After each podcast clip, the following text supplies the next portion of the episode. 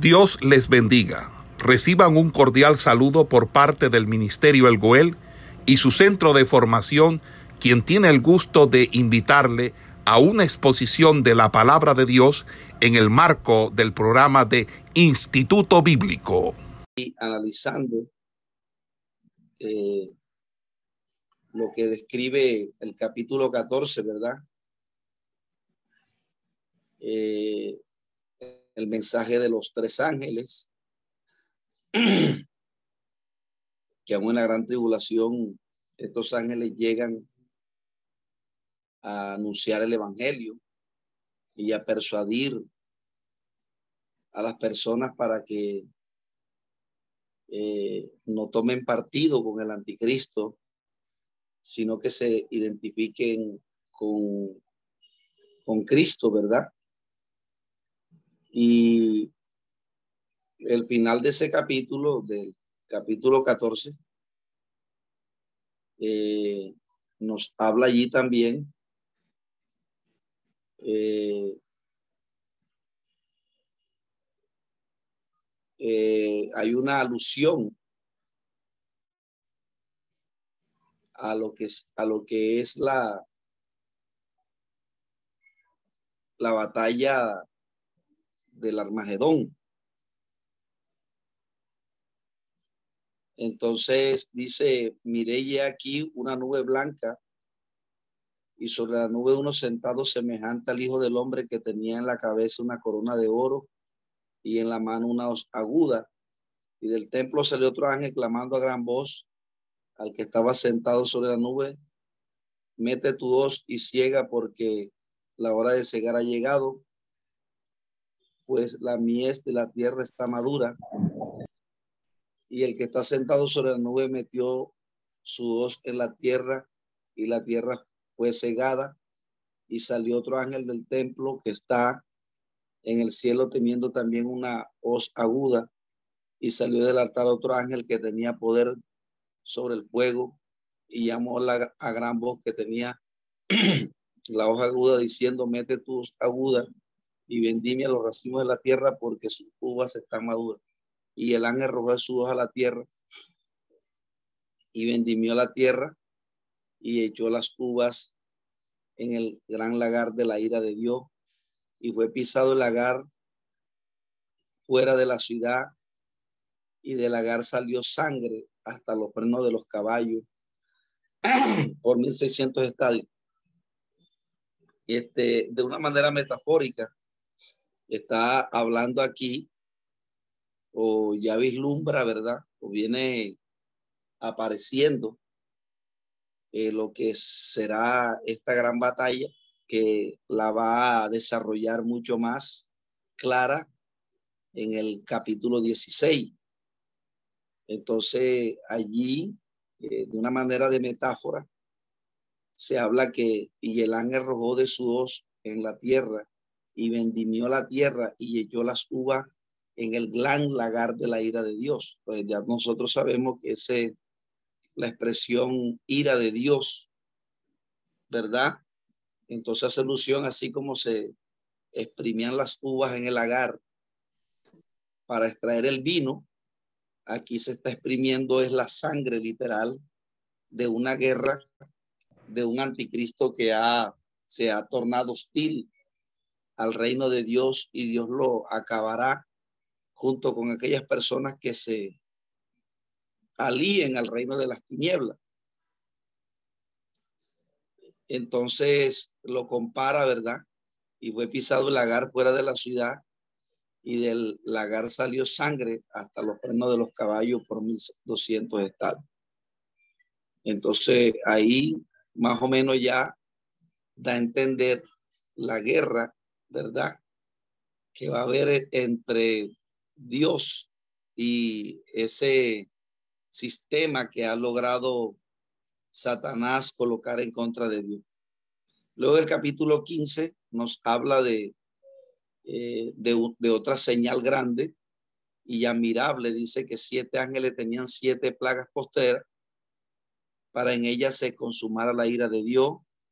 Vi también como un mar de vidrio mezclado con fuego y a los que habían alcanzado la victoria sobre la bestia y su imagen y su marca y el número de su nombre en pie sobre el mal de brillo con las arpas de Dios y cantan el cántico de Moisés, siervo de Dios, y el cántico es el Cordero, grande y maravilloso son tus obras. Entonces, aquí hay entre las primeros, el, el primer versículo y los demás, hay un contraste bien marcado, ¿verdad? Porque dice, y vi en el cielo otra señal grande y admirable, siete ángeles que tenían siete plagas postreras, para que en ellas se consumara la ira de Dios. Es decir, estas siete plagas que se desarrollan en el capítulo 16, eh, con ellas se consuma la ira de Dios. Es decir, es el juicio final, ¿verdad? Con que Dios acabará el mal. Entonces, y entonces Juan vio las plagas, pero también vio un mar de vidrio mezclado con fuego. Esto eh, como un mar de vidrio, ¿verdad? Usted podía mirar con un mar de vidrio. Sería algo hermoso. O sea, Juan aquí está tratando de describir lo que está viendo como con un mar de vidrio, ¿verdad? Un mar de vidrio sería algo hermoso, pero no es que exista un mar de vidrio sino que él dice, bueno, ya ustedes vieron un mar de vidrio como algo lindo, entonces comienza a describir aquí el cielo que él estaba viendo. Y dice que con estas plagas se va a consumar la ira de Dios. Recuerde que como hemos venido diciendo, la expresión ira hace referencia a los justos juicios de Dios. Entonces el contraste marcado está porque mientras que, perdón,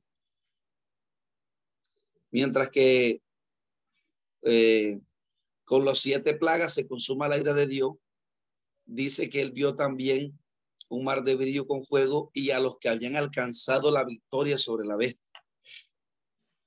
Y su imagen y su marca, el número de, su nombre, en pie sobre el mar de vidrio con las arpas de Dios. Es decir, que las personas que aún en la gran tribulación no permitieron marcarse, ¿verdad?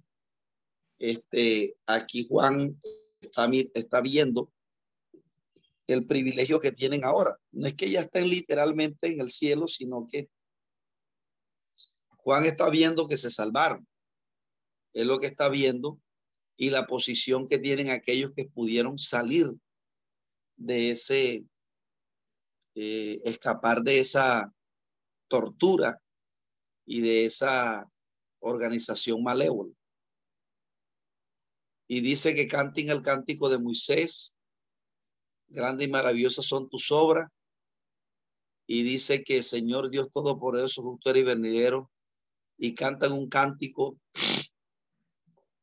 de Moisés, siervo de Dios. ¿Quién no te temerá el Señor? Después de estas cosas miré y aquí fue abierto en el cielo el templo del tabernáculo del testimonio y del templo salieron los siete ángeles que tenían las siete plagas vestidas de lino, vestidos de lino resplandeciente y ceñidos alrededor del pecho con cintos de oro. Y uno de los cuatro seres vivientes dio a los siete ángeles siete copas de oro llenas de la ira de Dios, al que vive, que vive por los siglos de los siglos. Y el templo se llenó del humo de la gloria del Dios y por su poder, y nadie podía entrar en el templo hasta que se hubiese cumplido las siete plagas. Entonces, aquí eh, eh, luego finaliza, ¿verdad? Eh, diciendo que los siete ángeles que están dispuestos, hablando de los siete ángeles que están dispuestos a derramar estas siete plagas. Entonces el capítulo 16 nuevamente Juan oye la voz que decía desde el templo de los siete ángeles y derramar sobre la tierra las siete copas de la ira venidera y aquí de una manera exhaustiva, detallada, eh, comienza a describir cómo se derraman esas siete copas y las consecuencias que causan. Entonces fue el primero y derramó su copa sobre la tierra y vino una gran úlcera maligna y pestilente sobre los hombres que tenían la marca de la bestia y que adoraban su imagen. Entonces fíjense que mientras los que no adoraron la imagen, ni se rindieron, ni se dejaron marcar, ellos terminaron muriendo. pero se terminaron salvando porque Dios los Juan los ve. Pero los que prefirieron eh, no dejarse matar, ahora terminan eh, siendo muertos por úlcera. Y de aquí también alcanza la, la, aquí es donde alcanza su clima esa expresión que Jesús dijo, que aquel que quiera salvar su vida la perderá y el que la pierda por causa de mí la hallará. Entonces, la gran tribulación, los que perdieron la vida por causa de Cristo, Juan los ve, ¿verdad? Eh, cantando con arpa, es decir, se salvaron, tienen esperanza eh, de participar en el reino de Cristo. Pero los que perdieron su vida, los que se dejaron marcar para que el anticristo les perdonara la vida, ahora terminaron bajo los juicios de Dios. Y aquí se trae a colación una, para, un paralelo con, con las plagas que se derramó en Egipto, ¿verdad? Para describir eh, que así como Faraón eh, fue orgulloso y un hombre bastante pervertido y duro de corazón, entonces esa misma característica la van a tener los hombres en la gran tribulación y por eso Dios envía esta úlceras, estos juicios, con el propósito de buscar en ellos una humillación, ¿verdad? Si Faraón hubiese, se hubiese humillado ante la presencia de Dios eh, en los juicios que estaba derramando, o creyera, ¿verdad? Aún de pronto Faraón hubiese podido alcanzar la salvación, como lo hizo el rey de Nínive. Pero nosotros vemos que hay personas que aún con los juicios de Dios, no se quieren bajar de su ego. El segundo ángel se derramó, dice, su copa sobre el mar y este se convirtió en sangre como de muerto y murió todo lo. Entonces, aquí de alguna manera u otra se describen los, las, las, las siete copas, ¿verdad? De que van a causar daños globales eh, vimos juicios anteriores que eran como parciales, pero aquí son totalmente globales. Aquí se derramó la copa sobre el mar y este se convirtió en sangre como muerto y murió todo lo que, todo ser vivo que había en el mar. Entonces esto causó hambre. Entonces el tercer ángel derramó su copa sobre los ríos y sobre las fuentes de agua y se convirtieron en sangre. Entonces eh, no solamente fue afectada las aguas del mar, sino también las de los ríos. Y oí el ángel de las aguas que decía, justo eres Señor, el que eres y el que ha de venir, santo porque has juzgado estas cosas. Es decir, que las cosas que Dios está haciendo es un justo juicio. Los que están siendo afectados miran a Jesús por odio, con odio por estos juicios. Pero aquí se describe que esto es el justo juicio de Dios, porque aquí se ha cumplido lo que dice Juan 3:19, que la condenación es porque la luz vino al mundo y los hombres amaron más las tinieblas que la luz. Entonces, amados hermanos, hay que entender la relación entre un Dios de amor y un Dios justo. Entonces, si el Dios justo, eh, el Dios de amor es justo, tiene que hacerle justicia a estas personas y por eso se están dando estos juicios de parte de Dios. Pero y buscan, tienen el propósito de buscar un arrepentimiento en las personas. Pero sucede todo lo contrario, que las personas no se arrepienten. Dice, por cuanto derrama la sangre de los santos, fíjese que estos juicios, aquí se describe el por qué se está dando por cuanto derramaron la sangre de los santos y de los profetas, también tú has dado a beber sangre, pues lo merece. Entonces, esta expresión de lo merece habla del justo juicio de Dios. También oí otro, eh, otro que desde otro que desde el altar decía, ciertamente Señor es todopoderoso, tus juicios son verdaderos y justos. El cuarto ángel derramó su copa sobre el sol, el cual fue dado a quemar a todos los hombres con fuego. Y los hombres se quemaron con el gran fuego y blasfemaron el nombre de Dios, que tiene poder sobre estas placas, y no se arrepintieron para darle gloria. Fíjese que, como hemos dicho, el salmista David dice en el Salmo 119, o creo que ese salmo es anónimo, dice que antes que fuera yo humillado, descarriado andaba. Entonces la humillación, el juicio de Dios tiene como propósito que las personas reaccionen. El cuarto ángel se derramó, ¿verdad? Entonces dice que la gente en vez de arrepentirse, lo que hicieron fue blasfemar contra Dios. O sea que tienen una actitud como faraón. El quinto ángel derramó su copa sobre el trono de la bestia y su reino se cubrió de tinieblas y mordían sus lenguas y blasfemaron contra el Dios del cielo por sus dolores y por sus úlceras, por sus úlceras. Y dice, y no se arrepintieron de sus obras. El sexto ángel derramó su copa sobre el gran Éufrates y el agua del de se secó para que estuviese preparado el camino de los reyes del oriente. Entonces, este río, ¿verdad?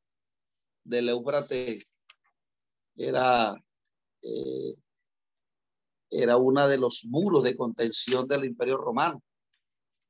Entonces, ellos cuando, yo, cuando los romanos gobernados consideraban el río Éufrates una barrera contra, en, contra de una invasión de los imperios del este. Pero dice que en aquel día eh, eh, perdón, que aquí en este, en este juicio, este río Éufrates se secará y entonces se hará un camino para los ejércitos masivos del este. Naciones como China, India y Japón. Entonces se podían mover al este con facilidad para rodear la ciudad de Jerusalén. Entonces, eh, eh, dice ahí que vio salir de la boca del dragón y de la boca de la bestia y de la boca de los falsos profetas tres espíritus inmundos a manera de rana. Pues estos espíritus de demonios que hacen señales y van a los por todo el mundo para, para reunirlos. Hay un micrófono abierto, hermano. Gira Guerrero, disculpe. Entonces, que el río Éufrates se haya secado y que sea eh, una oportunidad para que los reinos del Oriente, es decir, China, Japón y India, armen un ejército. Aquí comienza a describir, ¿verdad?, cómo los demonios que hacen señala hacen señales, van a los reyes de la tierra por todo el mundo para reunirlo para la batalla de aquel gran día del Todopoderoso. Entonces aquí hay una expresión, que aquí yo vengo pronto, bienaventurado el que vela y que guarda sus ropas para que no ande desnudo y vea su vergüenza. Algunos dicen que por este texto es que el arrebatamiento sucederá en el periodo de la gran tribulación pero puede ser, amado hermano, que este, esta, esta expresión bien, bienaventurado vengo como ladrón, hace referencia primero a los que, a los que leen estas profecías a fin de que viendo todo el acontecimiento que se va a dar en ese periodo, nos está dando nosotros como una alerta para que ahora en este periodo nos alertemos y no tengamos que pasar por estos periodos de tan semejante, eh, de tan semejante, eh, por así decirlo, un periodo bastante cruel.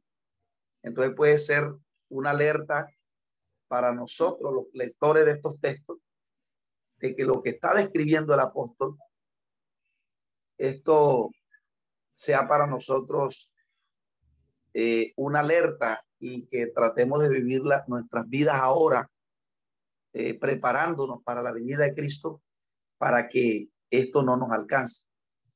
o podría ser también una alerta, o este texto también podríamos decir que es una alerta para nosotros, los que nos vamos en el arrebatamiento, y también para los cristianos que queden en la gran tribulación.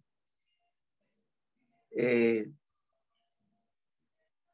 eh, en medio de todas estas, de estos juicios, ellos puedan eh, conservar la esperanza acerca de, de, la venida de Cristo, haciendo una referencia a la parucía.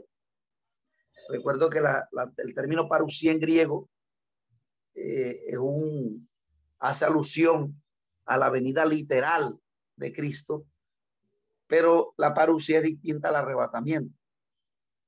Entonces, mientras que los de la gran tribulación esperan la parucía, los que se quedaron ya esperan en la parucía, es decir, la venida literal de Cristo. Pero nosotros ahora esperamos el arrebatamiento para no tener que ir allá. Entonces, este pasaje es tanto una palabra de consuelo, tanto para nosotros y de alerta, tanto para los que se quedan en ese tiempo en la gran tribulación. Entonces, aquí se da una de las, y lo reunió en el lugar que en hebreo se llama Armagedón. El séptimo ángel derramó su copa por el aire y salió una gran voz del templo del cielo, del trono, diciendo, hecho está. Entonces hubo relámpagos y voces y truenos y un gran temor sobre la tierra, un terremoto de, de gran, tan grande, la cual no hubo jamás de los hombres hasta la, sobre la tierra. La gran ciudad fue dividida en tres partes y la ciudad de, de las naciones cayeron y la gran Babilonia vino a memoria delante de Dios para darle cáliz del vino de su ira y toda isla huyó y los montes fueron hallados. Y cayó del cielo sobre los hombres un enorme granizo como del peso de un talento. O sea, algunos dicen que este, cada granizo esto tenía al menos 100 libras, o sea, cuatro arrobas, cada granizo de esto que cayeron sobre los hombres. Y dice que viendo todo este juicio, blasfemaron el nombre de Dios sobremanera. Entonces, eh, eh, eh, una de los, de los siete de la copa de la ira, unos demonios salen y persuaden o reúnen a todos los ejércitos del mundo para que engañen a los hombres y se vayan a pelear contra Dios en lo que se va a llamar la guerra del Armagedón, ¿verdad? Entonces, eh, este, esta guerra del Armagedón, también descrita en Apocalipsis 19, que es el, el desarrollo final, es totalmente como Satanás eh, prepara el ejército del mundo o ese intento de no permitir el reinado de Cristo en la tierra. Y Cristo termina peleando con ellos, ¿verdad? Ahí sí será una guerra literal, donde Dios matará todos estos ejércitos, como lo ha descrito Apocalipsis 14 cuando hablamos del lagar, que allá lo ha descrito como que la sangre llega a los tobillos de los caballos. Entonces, en esta guerra, eh, Dios terminará totalmente eh, ese intento de Satanás de no permitir el establecimiento del reino con sus santos en esta tierra. Eh, los capítulos 17 y 18 pueden ser tomados como una unidad. Primeramente el capítulo 17 representando eh, la Gran Babilonia como un sistema religioso y el capítulo 18 como eh, un sistema religioso y el 17 religioso y el 14, perdón, y el 18 como de una manera política y económica.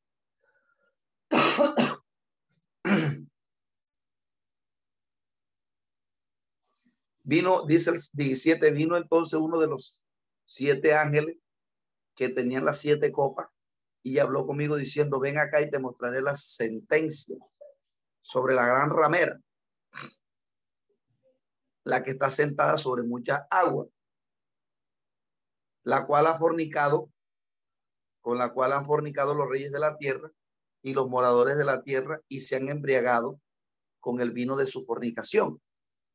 Y llevó en él un espíritu y le llevó el espíritu al desierto y vi ahí una mujer sentada sobre una bestia escarlata llena de nombres de blasfemia y que tenía siete cabezas y diez cuernos. Y la mujer estaba vestida de púrpura y de escarlata y adornada de oro con piedras preciosas y de perla y tenía en la mano un cáliz de oro lleno de abominaciones de la inmundicia de su fornicación y en su frente un escrito, un, nombre, un misterio, Babilonia la grande de la ramera y de las abominaciones de la tierra. Y vi la mujer ebria sobre las sobre la sangre de los santos y de la sangre de los mártires de Jesús. Cuando la vi quedé asombrado con gran asombro. Y el ángel me dijo, ¿por qué te asombras?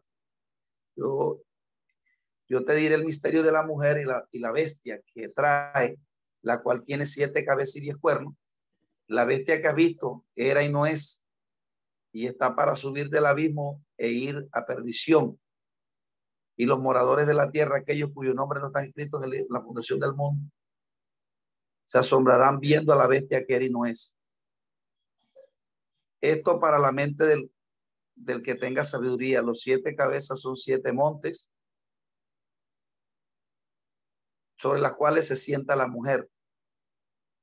Y son siete reyes. Cinco de ellos han caído, uno es y el otro aún ha venido y cuando venga es necesario que dure breve tiempo. La bestia que era y no es también el octavo, la bestia que era y no es, también el octavo y es entre los siete y va a perdición. Y los diez cuernos que has visto son diez reyes que aún han recibido reino, pero por ahora recibirán autoridad como reyes juntamente con la bestia. Estos tienen un mismo propósito y entregarán su poder y su autoridad a la bestia. Pelearán contra el cordero y el cordero los vencerá, porque el Señor, Rey de Reyes, los que están con él son llamados, elegidos y fieles. Me dijo también las aguas que has visto, donde la ramera se sienta, son pueblos, muchedumbres y naciones y lenguas y los diez cuernos que viste en la bestia, estos aborrecerán a la ramera y la, de, y la dejarán desolada y desnuda y devorarán su carne y la quemará con fuego. Porque Dios ha puesto en sus corazones el ejecutar lo que quiso, ponerse de acuerdo y dar a su reino a la bestia, hasta que se cumplan las palabras de Dios y la mujer que has visto es la gran ciudad que reina sobre los reyes de la tierra. Bueno, amados hermanos, aquí en este capítulo hay un sistema religioso que representa la Gran Babilonia. Desde el Antiguo Testamento, Babilonia primeramente fue representada, ¿verdad?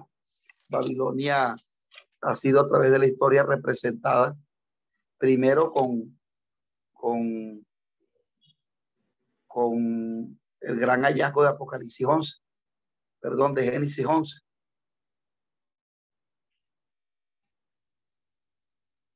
Entonces, ahí en la torre de Babel, hubo unos hombres que desafiaron a Dios. Entonces, eh, eh, Babilonia es representada como, una, una conglomeración de falsas religiones y de idolatría. Porque en el Antiguo Testamento, Babilonia fue un centro de adoración pagana. Entonces, eh, aquí Babilonia es representada con lo que usted está viendo hoy en día. Por ejemplo, estaba viendo eh, y cómo millones de, personas, cristianos van a caer en esto, en esta nueva, como una nueva religión que se va a hacer mundialmente, donde se va a hablar de un Dios que no, por ejemplo, de una muchacha que decía que, que algunos predicadores decían que Darío Gómez se perdió y que otros cantantes se perdieron, entonces ya cuando escuchaba eso prefería quedarse más con la más quedarse con Jesús que con la religión, que con la iglesia. Entonces, es una mujer totalmente mundana en la carne, pero es así. El anticristo va a tratar de hacer una religión, ¿verdad? Pero donde se permita el pecado, donde se permita que el hombre eh, eh, le dé rienda a los designios de la carne. Entonces, con este sistema, Satanás va a engañar. Entonces, es un sistema donde se mezcla la cultura, el arte, la filosofía, donde todos estos conocimientos que a través de la historia han venido como de una manera distante, eh, son disciplinas de conocimiento que, que están como repartidas. La filosofía por allá, el arte por acá, la cultura, la religión, entonces, pero esos, esos conocimientos se van a juntar. Entonces, esa conglomeración de conocimiento, amado hermano, va a ser su, su, su hincapié en, en, en, en, este tiempo. Esto lo, ya esto lo está organizando el anticristo.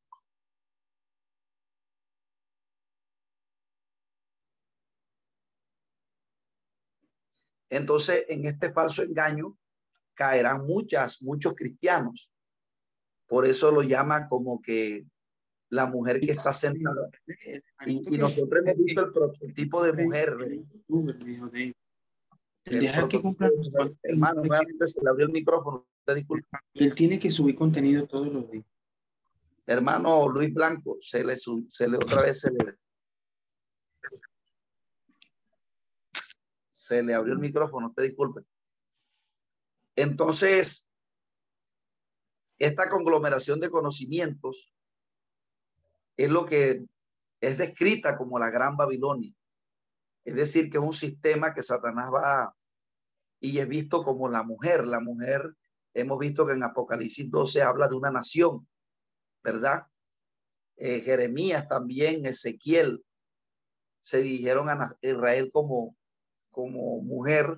Aquí también eh, se utiliza el mismo recurso literario de una mujer, pero para hablar de un sistema, de una nación entera, global, que ha hecho una organización en contra de aquellos que, que fíjese que ya cuando yo vi a esa mujer hablando decía que ella estaba en contra de, lo, de la iglesia y que y yo decía que ella estaba con Cristo.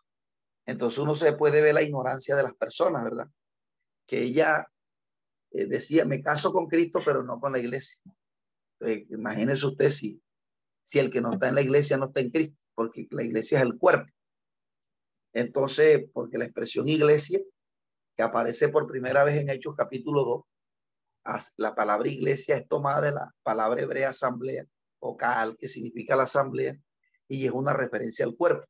Quien no está en el cuerpo no está en la iglesia, y el que no está en la iglesia no está en Cristo pero todo eso como un mecanismo de animalversión contra, contra aquellos que sostienen la idea de Dios en la tierra. Entonces, eh, a, esta, a este sistema que ha engañado a muchas personas, se le da una sentencia contra la gran ramera. Y como lo va a decir, ¿verdad? que las muchas aguas son pueblo, es decir, que había gobernado, había tenido un gobierno mundial. Entonces a ella se le dio sentencia. El capítulo 18 también describe la misma gran Babilonia, pero más desde el sentido político. Después de esto vio otro ángel descender del cielo con gran poder y la, y la tierra fue alumbrada con su gloria y clamó a gran voz potente diciendo, ha caído la gran Babilonia y se ha hecho habitación de demonios y guarida de espíritus inmundos y albergue de toda inmunda y aborrecible. Fíjese que ese sistema había prometido paz total, que es lo que están hablando los gobiernos ahora. Paz total y seguridad. Así habían engañado a las personas. Por eso estos izquierdistas uno se puede dar cuenta que ya esto es el espíritu del anticristo. No es el anticristo en sí, pero ya es el preámbulo de lo que se está preparando para el, anticristo. Fíjese que en toda Latinoamérica ya está ese espíritu del izquierdismo y por, y, por ciertos sectores tiene dominio, pero ellos alcanzarán el gobierno total mundial porque es, porque es el anticristo que está detrás de ellos. Hay mucho dinero. Imagínense si en Estados Unidos eh, tumbaron a Trump, ¿verdad? Entonces usted se imagina el gran poder económico que esta gente ha logrado adquirir a, través de, de, de, los dineros mal habidos, de la droga, ¿verdad? De esos dineros han logrado amasallar una fortuna. Entonces mucha gente, los gobiernos, no les quedará de otra de, de unirse y aliarse porque el sistema político que gobierna es el que tiene más dinero. Entonces, eh, porque las naciones, ah, cuando la Biblia en el capítulo anterior describe, ¿verdad? Los siete cuernos y las diez, eh, está hablando de, que, de cómo las naciones, ¿verdad? Esas diez naciones, que se dice son las diez naciones unidas, eh, viene hablando los siete cuernos y los, en el capítulo anterior, eh, los diez cuernos que viste, dice, eh, las bestias, estos eh, aborrecerán la gran ramera y la dejarán asolada. Usted está viendo que eh, ellos vienen supuestamente porque las diez Naciones Unidas son las que están promoviendo que los derechos humanos a nivel mundial. Y ellos vienen supuestamente a darle los derechos a las personas. Pero lo que hay es que ellos les están preparando las naciones para entregársela en manos del anticristo. Es realmente lo que van a hacer. Entonces, esos diez cuernos son diez reyes. Eso lo hemos visto que los siete cuernos y los diez cuernos eh, eh, es una referencia a los gobiernos políticamente hablando. Entonces, el capítulo 18 describe, ¿verdad? La caída de esta gran, de este gran sistema en manos del anticristo. Y la sentencia que Dios hará a ellos. Porque ya aquí en este capítulo 18, lo que hay es una clara alusión a cómo Dios extermina, ¿verdad? Por completo este sistema que se ha confabulado y que se ha colisionado para dañar a las personas y para irse aún en contra de todo lo que se llama Dios. Entonces aquí hay una clara eh, sentencia sobre el mal. Es aquí donde hay una sentencia o, donde, en donde el, el, el bien triunfa sobre el mal. Es decir, Cristo le da el toque final eh, y ejecuta totalmente a todo ese sistema demoníaco que se ha levantado en contra de Dios. Y por eso aquí se citan algunos pasajes del Antiguo Testamento que hablan, ¿verdad?, de la victoria final que estos profetas habían de antemano profetizado acerca del triunfo sobre Dios. Por eso se citan mucho a los profetas aquí. Y dice el verso 4, capítulo, y oí una voz del cielo que decía, salí de ella, pueblo mío, para que no seáis partícipe de sus pecados, ni recibáis sus partes en sus plagas, porque sus pecados han llegado hasta el cielo, y Dios ha acordado de sus maldades. Dale como a, como a ella ha dado, y pagarle doble según sus obras. ¿Verdad? Desde ya, Cristo nos ha, ha hecho estas recomendaciones. Por ejemplo, en el libro de Corintios dice que no forniquemos como los del mundo y que nos apartemos para que Dios así nos reciba. Y aquí también, en este periodo, se le está diciendo a las personas que salgan, ¿verdad? A aquellas personas que han quedado en la gran tribulación, para que se aparten de este sistema, porque ha llegado el día donde se le dará el toque final y como ella ha hecho, así se le dará. Y dice, cuanto ella se ha glorificado y ya de vivido y ha vivido en deleite, tanto dale de tormento y llanto, porque dicen en su corazón, yo estoy sentado como reino y, y no soy viuda y no veré llanto, por lo cual en un solo día vendrá sus plagas, muerte, llanto y hambre, y serán quemadas con fuego. Porque poderoso es Dios, el Señor que juzga. Y los reyes de la tierra que han fornicado con la tierra, amados hermanos, cuando vieron que este gobierno era el que estaba gobernando, los poderosos se aliaron a ellos. Por, aquí, por ejemplo, aquí en Colombia, cuando ya los, los, empresarios grandes vieron que este Petro iba gobernando, entonces apoyar. Entonces, porque ellos cuidan su fortuna, se van aliando al, al, al que no les, al que no, al que no se meta con ellos. Como el Papa, que cuando los papas a través de la historia, que siempre se aliaban era al que quedaba gobernando.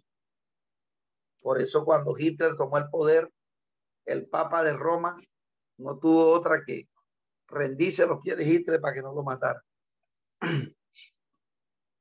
Entonces dice que los reyes de la tierra, los líderes políticos que han fornicado con ella y han vivido en sus deleites llorarán y harán lamentación sobre ella, mientras que al pueblo de Dios se le pide que se aparten los grandes manates del mundo que se han unido a ella también beberán del, del juicio, parándose lejos por el temor de su tormento, diciendo, ay, ay de la ciudad Babilonia, la ciudad fuerte, porque en una hora vino su juicio, y los moradores de la tierra llorarán y harán lamentación por ella, porque, ningún, porque ninguno compra más sus mercaderías mercadería de plata y de oro, de, pie, de piedras preciosas, de perra y de lino fino, de púrpura, de seda, de escarlata, de toda manera, de mármol. Entonces allí comienzan a escribirse, a describirse todos aquellos elementos que en este momento tienen gran valor. Ya nadie, lo que era de alto valor en ese momento ya eso no servirá. Por eso la Biblia dice que nosotros tenemos que hacer, eh, tenemos que hacer eh, eh, que nuestro tesoro esté donde la polilla y el orino corrompe. Entonces, en este capítulo 18, amados hermanos, se describe la total aniquilación o el juicio sobre el sistema del anticristo. Y sobre todo este sistema que Satanás ha levantado contra Dios, Dios lo aniquila. El capítulo 19 eh, eh, nos describe la alabanza, ¿verdad? Y hay una alabanza, pues precisamente porque Dios ha eh, exterminado la maldad. Después de esto hay una gran multitud de voz, de multitud en el cielo, que decía, aleluya, la salvación, honra y gloria, poder son del Señor Dios nuestro, porque sus juicios son, son verdaderos y justo. Es decir, todo lo que prometía la Biblia aquí se ha cumplido. Y la alegría y el holgorio y la expresión de alabanza es precisamente porque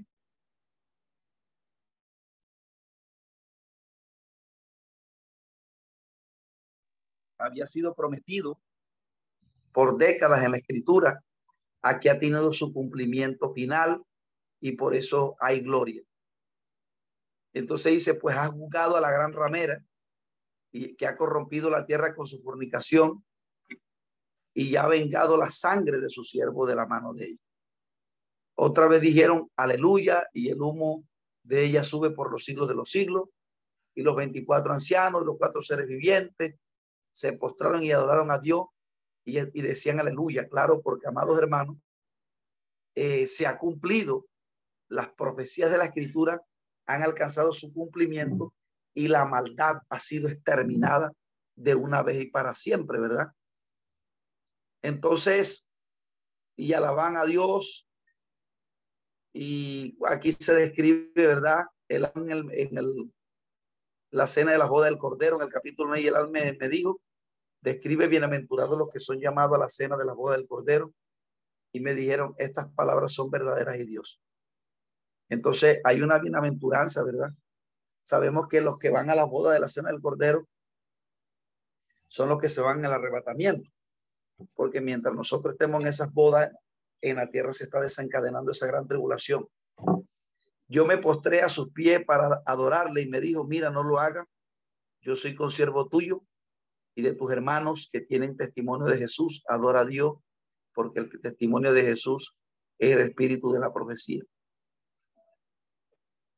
Entonces vi el cielo abierto y aquí un caballo blanco y el que lo montaba se llamaba fiel y verdadero con justicia, juzga y pelea. Sus ojos eran como llama de fuego y había en ella y había en su cabeza muchas diademas. Y tenía un nombre escrito que ninguno conocía sino él mismo. Verso 13 del capítulo 19 estoy leyendo, estaba vestido de ropa ceñida,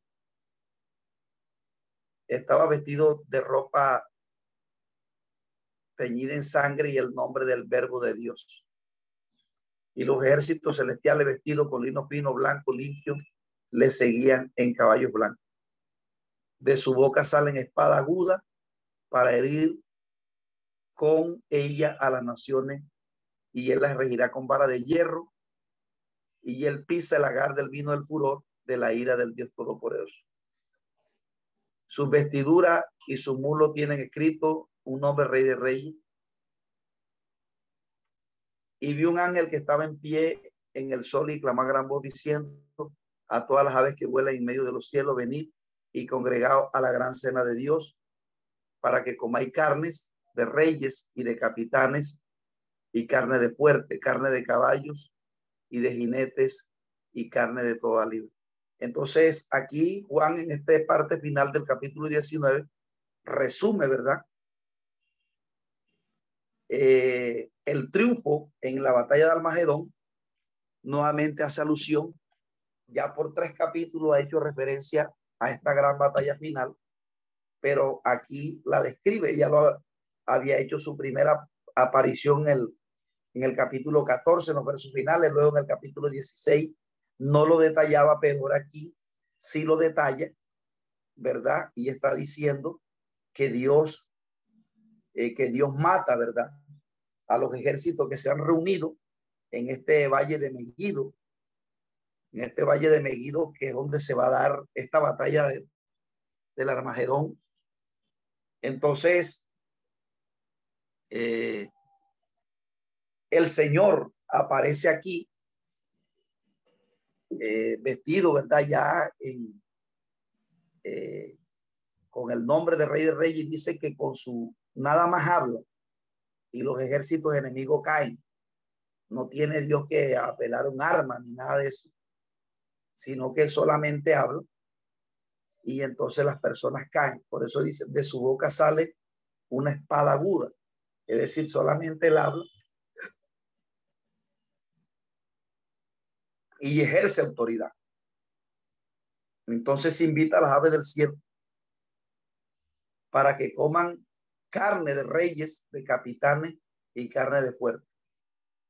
Y dice que vi la bestia y vi a la bestia y a los reyes de la tierra y a su ejército reunido para guerrear contra el que montaba el caballo con su gran ejército. Y la bestia fue apresada y con ella el falso profeta que habían hecho delante de ella señales con las cuales había engañado con la marca de la bestia y había adorado a su imagen.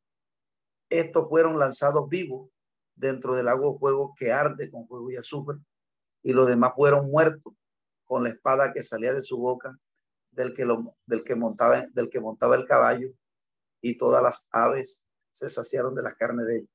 Entonces fíjese que fue el falso profeta y la bestia, ¿verdad? las que reunieron todos estos ejércitos para pelear contra Dios. Porque esa es la persuasión que hay ahora de toda esta gente que está tatuada, que está de ir y tumbar las iglesias y, y, ya allá en, en Bogotá una muchacha que entró a una iglesia católica y comenzó a interrumpir y a tumbar todo. Entonces ya de ahí se está dando el preámbulo porque el ataque no solamente va a ser para esa falsa religión como la Iglesia Católica, sino que la, la idea es que va a venir un engaño de parte de Satanás para que se ataque todo lo que pronuncia Dios. Entonces, este capítulo 19, de, eh, eh, por una parte, describe la alegría, ¿verdad? De saber que Dios le ha hecho, ha ejecutado a este sistema religioso llamado la Gran Babilonia. Y ahora aquí Dios eh, ejecuta en esta parte final del capítulo 19 al que había engañado a la gran Babilonia o que había engañado a todos los ejércitos de la tierra para el dominio bajo el, el por así decirlo, eh, aniquilados por Dios. Entonces, ya el capítulo 20, amados hermanos, nos va a hablar de los mil años, ¿verdad? Recuerde que después que acaba la gran tribulación, entonces comienza un periodo de mil años.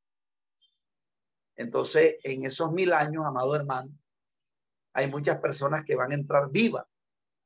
De la gran tribulación directamente entran vivas. Eh, entonces, en ese periodo de mil años, Satanás será atado. Entonces, eh, es lo que va a describir eh, este capítulo 20. Y vio un ángel del cielo que descendía del cielo con la llave del abismo y una gran cadena en la mano. Y prendió al dragón en la serpiente antigua que se llama Diablo y dice que lo ató por mil años. Y lo arrojó al abismo y lo encerró y puso sobre ellos sellos sobre él para que no engañase a las naciones hasta que se cumpliese mil años. Entonces fíjense que en el periodo de los mil años Satanás va a estar encerrado. Entonces será un periodo de años de paz. Pero hay muchas personas, las personas que pasan vivas de la gran tribulación al milenio, tendrán hijos, hijos, y ahí se levantarán otras generaciones, ¿verdad? Y mientras Satanás esté amarrado, amados hermanos, ahí no pasa nada. Pero eh, Satanás, Dios lo debe soltar otra vez, ¿verdad? Para probar a esas generaciones que se han levantado y que han nacido de, de las personas que pasaron viva la gran tribulación, entonces cuando Satanás se levanta y se le permite que se suelte, nuevamente engaña ese poco gente. Y dice el verso 4, y vi trono y se sentaron sobre ellos los que recibieron facultad de juzgar, y vi las almas de los decapitados por causa del testimonio de Jesús y por la palabra de Dios, los que no habían adorado a la bestia y a su imagen, y que recibieron la marca en su frente y vivieron y reinaron con Cristo mil años.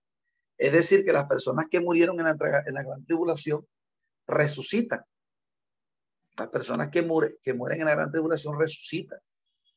Entonces en el milenio va a reinar los que nos hemos ido al cielo, los que resucitan en la gran tribulación, pero ahí van a estar personas que, amados hermanos, que no tienen que no van a tener un cuerpo glorificado. Y esas personas serán engañadas, serán engañadas por Satanás. No la generación que acaba de salir de, la gran tribulación, sino las personas que le nacen hijos después. Entonces dice, eh, pero los otros muertos no volvieron a vivir hasta que se cumpla mil años. Esta es la primera resurrección. Bienaventurado y santo el que tiene parte en la primera resurrección. La segunda muerte no tiene potestad sobre ella. Algunos han dicho que la primera resurrección hace referencia al, arrebatamiento, pero la primera resurrección hace referencia, amados hermanos, es a las personas que resucitan, del, los que mueren en la gran tribulación y resucitan para vivir el milenio con Cristo. Por eso se habla de la primera resurrección, porque los que mueren en la gran tribulación, esas personas resucitan con un cuerpo glorificado. Pero las personas que pasan viva el milenio, esas personas sí son las que todavía no tienen cuerpo glorificado. Bienaventurado santo el que tiene parte en la primera resurrección, la segunda muerte no tiene potestad sobre esto, sino que están, serán sacerdotes de Dios y de Cristo y reinarán con él mil años. Cuando se cumplan los mil años, Satanás será suelto de prisión y saldrá a engañar a las naciones que están en los cuatro ángulos de la tierra, a God y a Magog, a fin de reunirlo para la batalla, el número de los cuales es como la arena del mar. Y subieron sobre la anchura de la tierra y rodearon el campamento de los santos de la ciudad y de Dios descendió el fuego y el cielo los consumió. Y el diablo que los engañaba fue lanzado al, lago de fuego. Entonces aquí se describe, ¿verdad? Eh,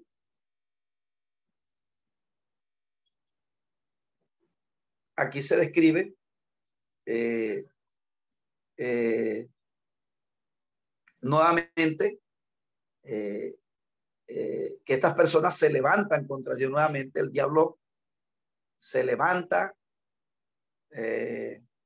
los engaña y nuevamente arman una conspiración contra Dios. Y viene Dios y los, los ejecuta y los extermina en estas personas que entraron vivo al milenio. Luego, aquí hay un juicio final de todas las personas que han muerto, que este es el gran juicio, esta es la resurrección de las personas que se condenan, el, el juicio del gran trono blanco el, gran juicio del trono blanco es que todas las personas que murieron desde Adán hasta esta parte resucitarán los que se condenaron, se les da un cuerpo inmortal y serán lanzados al lago de fuego. Ya esto no es un juicio, ya más bien es para Dios dictarle sentencia a las personas, ¿verdad? Dios le dicta una sentencia y le dice por qué causa se van a la eternidad condenado, precisamente porque amaron más las tinieblas que la luz. Entonces Dios tiene que hacer un juicio, así como un, un, juez manda, ¿verdad?, a la cárcel a alguien que transgrede la ley, pero él no lo mete. Si el policía toma una persona infringiendo la ley, él no lo lleva directo a la cárcel, lo coloca en un lugar transitorio hasta que el juez comparezca. Cuando ya, cuando ya el juez si le imputa los delitos, entonces el juez es el que lo manda a prisión. Entonces aquí estas personas serán resucitadas del infierno, del lugar de tormento, comparecen delante del trono de Cristo, se les da un cuerpo inmortal, se les dicta un juicio y son lanzados al lago de fuego con Satanás. Eso es lo que explica la parte final de Apocalipsis 22. Luego del capítulo 21, amados hermanos, describe eh, el cielo nuevo y la tierra nueva. Ya a partir de aquí, amados hermanos, Dios hará un cielo nuevo y una tierra nueva, que es donde va a morar la justicia por toda la eternidad. Entonces vi un cielo nuevo y una tierra nueva, porque el primer cielo y la primera tierra pasaron y el mar ya no existía más. El mar, eh, los judíos lo consideraban como, como algo del mal. Entonces cuando Juan dice aquí el mar no existirá más, está diciendo que el mal es el que no va a existir más sino que los judíos veían el mar como, como malo. Entonces Juan está hablando en estos sentidos, que el mar no existirá más, en el sentido que el mal ya no va a existir más. Y yo vi la santa ciudad, la nueva Jerusalén descender del cielo, de Dios dispuesta como una esposa ataviada para recibir a su marido. Es decir, eh, eh, el cielo establecerá su reino en la tierra por toda la eternidad.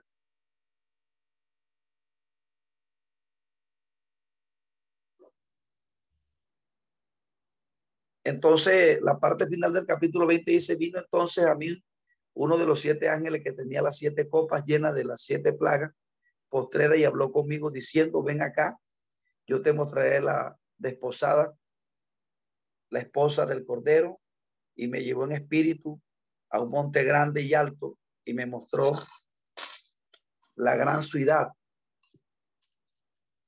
la nueva Jerusalén que descendía del cielo de Dios, teniendo la gloria de Dios y su fulgor era semejante a una piedra preciosa. Entonces, eh, estos capítulos finales, el 21, eh, el 22, escriben en eh, el establecimiento, ¿verdad? Del reino del Cordero en ese nuevo en esa nueva creación, porque ya aquí será un nuevo cielo y una nueva tierra, donde va a morar la justicia por toda la eternidad. Entonces, en la parte final de Apocalipsis 22, hay una exhortación, ¿verdad?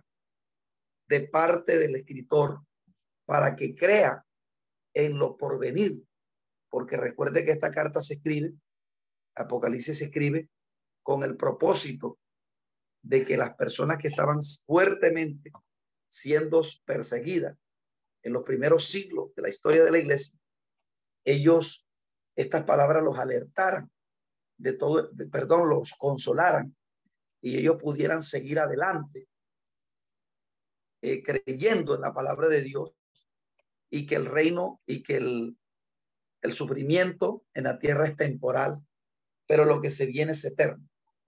Por ejemplo, dice y me dijo estas palabras son fieles y verdaderas. Estas palabras son fieles y verdaderas. Hay una expresión ahí, una exhortación para que los cristianos creyeran en todo el juicio, el plan que Dios tiene trazado para toda la humanidad. Y el Señor de los cielos, de los espíritus, los profetas, ha enviado a su ángel para mostrar a sus siervos las cosas que deben suceder pronto. He aquí vengo pronto, bienaventurado el que guarda las palabras de las profecías de este libro. Yo, Juan, el que oyó y vio estas cosas, y después las hube leído, me postré para adorar los pies del ángel, pero él me dijo, mira, no lo haga, yo soy consiervo tuyo. Y me dijo, no selle las palabras de la profecía del libro, porque el tiempo está cerca. El que sea injusto, sea justo todavía, y el que sea inmundo, sea inmundo todavía, y el que es justo, practique la justicia todavía. Y el que es santo, santifíquese todavía. Entonces está hablando, ¿verdad? Que es una cuestión de decisión, porque lo que se ha dicho anteriormente es tan veraz y tan real que las personas que tienen acceso a este conocimiento pueden tomar dos elecciones. Si están buscando la inmundicia, bueno, sea inmundo todavía. Pero si está buscando la justicia, sea justo, sea justo todavía. En cualquiera de los dos casos, ¿verdad? Que sorprenda estos acontecimientos a las personas, cada una recibirán su recompensa o su sentencia. Eh, entonces, eh, hay una exhortación del apóstol, hay una bienaventuranza para el que lava su ropa, es verdad, para tener derecho al árbol de la vida. Entonces hay un contraste con los perros, ¿verdad? Que estarán fuera, los hechiceros, los fornicarios, los homicidios, los idólatras, que aman y hacen mentir. El espíritu y la esposa dicen ven, y el que oye diga ven, y el que tiene se ven, y que el que quiera tome el agua que, que es gratuitamente. Entonces hay una exhortación a los cristianos a las personas que conocen de Dios para que se identifiquen con la justicia. Pero los perros estarán fuera. Son todos aquellos que ostentan justicia o presumen una santidad, pero en sus corazones ellos están haciendo inmundicia. Por eso eh, el, el apóstol Pablo les tiene que decir en Romanos 2 ¿Tú qué crees que escaparás del juicio de Dios? Entonces, eh, hay una, finalmente, como ya todos nosotros sabemos, hay una sentencia mayor al que quite. Eh, si alguno quitara las palabras de este libro, eh, hay una sentencia. Las plagas que están sobre este libro serán sobre aquellas personas que traten de tergiversar estos libros o el sentido que tienen. Pero fíjense, amados hermanos, que a pesar de que toda la sentencia que hay para el que quiera tergiversar este mensaje, eh, sin embargo, la gente no tiene temor. Cuando la gente cae bajo el dominio del diablo, no tiene temor. Entonces, bueno, mis amados hermanos, este, le damos gracias a Dios por habernos permitido terminar esta clase. Sé que es un libro un poco complejo, pero bueno, ahí tratamos de dar lo que eh, lo más sencillo posible, ¿verdad?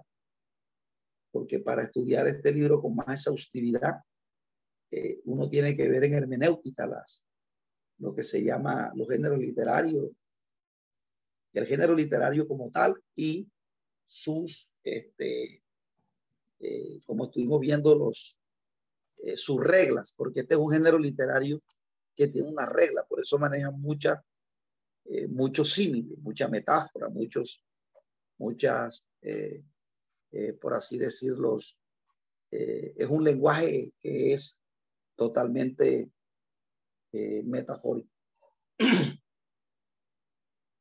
Entonces vamos a estar orando para dar entrada al próximo profesor. Eh, no más decirle que el Señor Jesucristo me lo bendiga grandemente. Perdón, profe. Esperamos que este estudio haya sido de bendición para su vida y ministerio.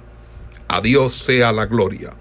Este es el Ministerio El Goel, vidas transformadas para cumplir el propósito de Dios.